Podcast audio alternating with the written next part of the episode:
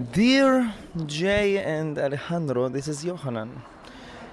I wanted to say congratulations. Um, I'm really lucky to be a part of this. So I've been to more than I don't know a lot of weddings and seen a lot of couples, but you have something ama- like it's really amazing how you know each other, how you feel each other, how. Uh, I wish to myself or to the most people I love in the world to have what you have and keep each other. And I'm really, really, really, really lucky to be part of this amazing few days um, here in France. I'm really happy I came, and it's amazing. So I'm really lucky to be your friend, guys.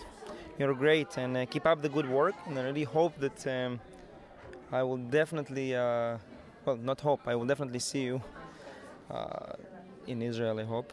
I came twice to uh, France. When I'll get married with my sister, we'll come to see her. Um, but uh, yeah, a lot of congratulations. I love you guys. You're great. Keep up the good work. Cheers from Yohanan.